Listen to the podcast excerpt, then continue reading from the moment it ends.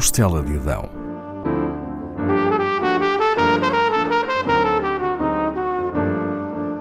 Com Paula Castelar.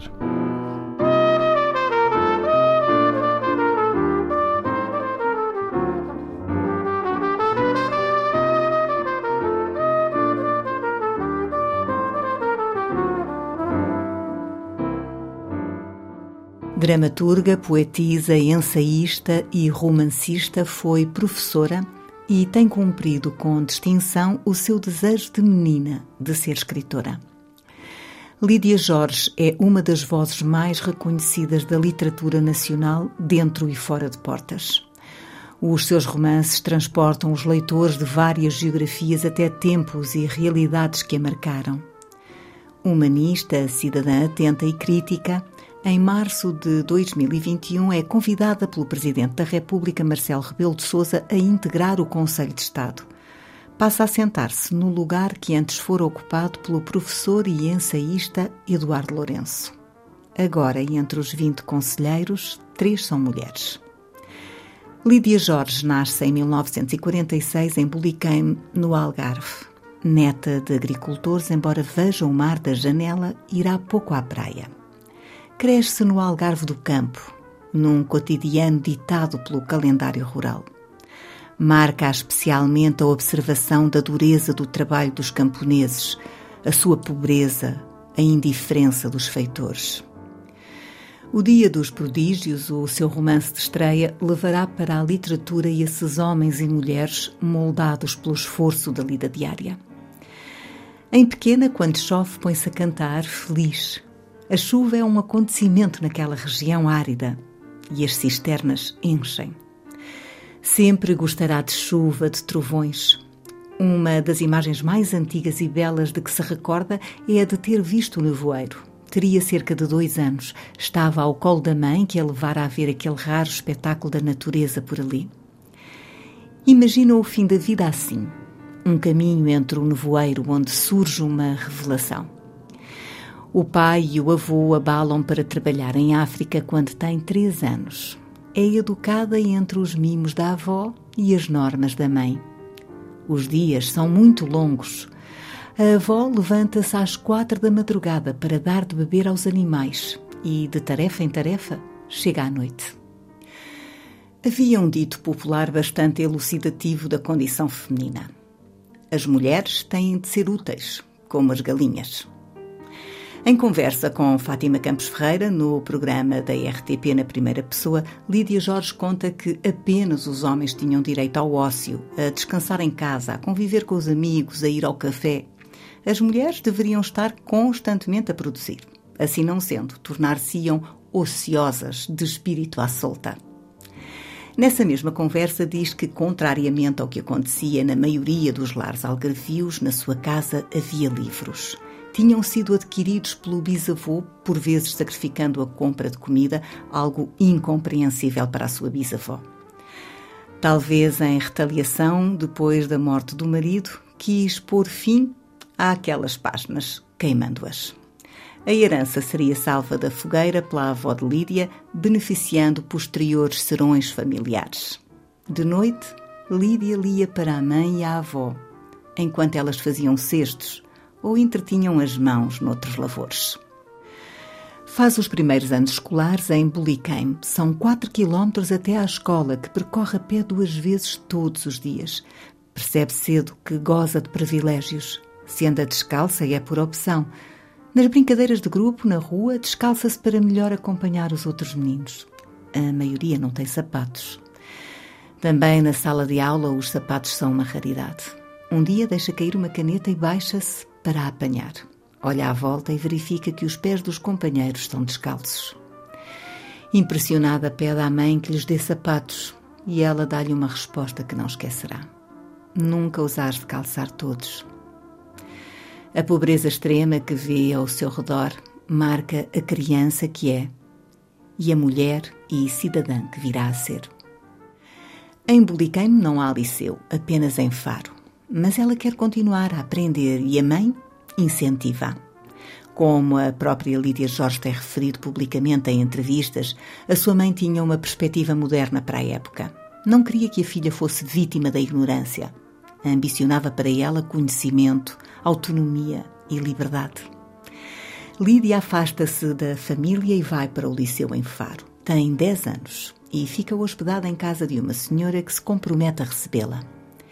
Inicialmente, a sua mãe é recriminada na pequena comunidade. Porém, Lídia revela ser responsável e estudiosa. Anos depois, isso incentivará outras famílias a permitirem que meninas vão estudar para fora. É pré-adolescente quando sai do Algarve pela primeira vez. Vai a Lisboa ao encontro do avô chegado da África e ele mostra-lhe a cidade.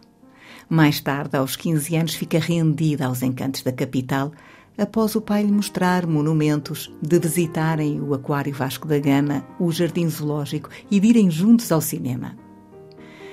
Os pais separam-se e a sua mãe passa a ser olhada de lado. As pessoas deixam de sentar-se junto dela. O pai constitui uma nova família e as condições económicas pioram. Lídia prossegue os estudos ao conseguir uma bolsa da Gulbenkian, que lhe permite ingressar na faculdade aos 17 anos. Licencia-se em Filologia Românica pela Universidade de Lisboa e torna-se professora do ensino secundário. Escolhe essa profissão na ânsia de poder cumprir o seu sonho de ser escritora. Os professores têm dois meses de férias, tempo que pode ocupar escrevendo. Terminado o curso, ruma a Angola para casar. O futuro marido serve o país como militar na guerra colonial. Não encontra o paraíso africano de que o pai lhe falava. Convive com o sofrimento, agressividade, morte, tanto em Angola como em Moçambique, para onde se muda dois anos depois. Vive em Messes, perto de militares e de suas famílias. As notícias de mortos sucedem-se e chega a temer pela sua vida e pela dos seus. Esse período de intenso sofrimento inspira o seu romance A Costa dos Murmúrios, que será adaptado para o cinema pela realizadora Margarida Cardoso. Regressa a Portugal após a Revolução dos Escravos, ainda em 1974. É grande a emoção de ver o país a mudar. Tinha ensinado em Angola e Moçambique e passa a lecionar em Lisboa. No seu papel de professora, tenta transmitir o gosto pela leitura considera a literatura uma disciplina indispensável na formação das pessoas. Há livros seus traduzidos em mais de 20 idiomas. Ao longo da sua carreira, tem sido vasta a lista de distinções recebidas em Portugal e no estrangeiro. Assume-se como escritora do seu tempo e, enquanto cidadã, tem erguido a sua voz por diversas causas, em 2019, partilhou histórias e reflexões com os ouvintes da Antena 2 no programa Em Todos os Sentidos. Essas crónicas estão reunidas num livro com o mesmo título. A sua obra tem interessado estudiosos portugueses e estrangeiros. No âmbito de um protocolo assinado pelo Instituto Camões e pela Universidade de Genebra, em 2020, foi criada a Cátedra Lídia Jorge.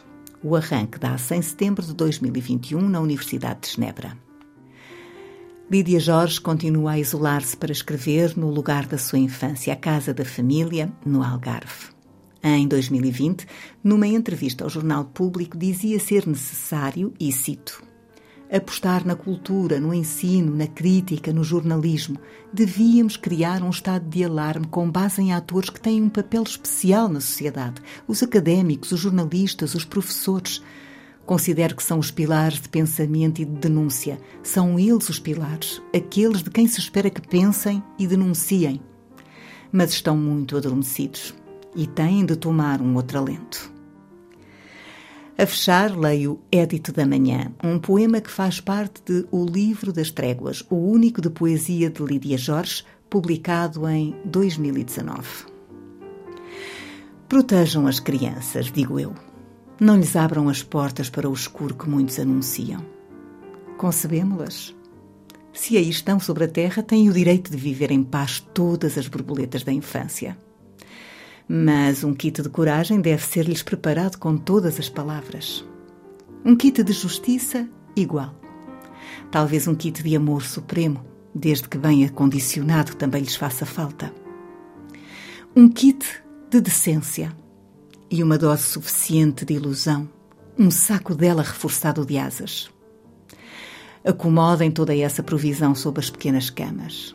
Haja paz ou haja guerra, ou um terceiro estado intermédio, ou ainda por inventar, sempre poderá ser necessário esse cinto de segurança básica, pronto para servir, acomodado sob as pequenas camas.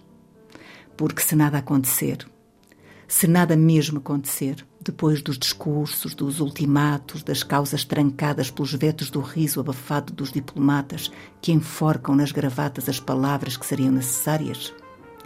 E se as Nações Unidas não puderem e as desunidas não quiserem? É possível que suceda qualquer coisa. Não há palavras para isso que possa acontecer.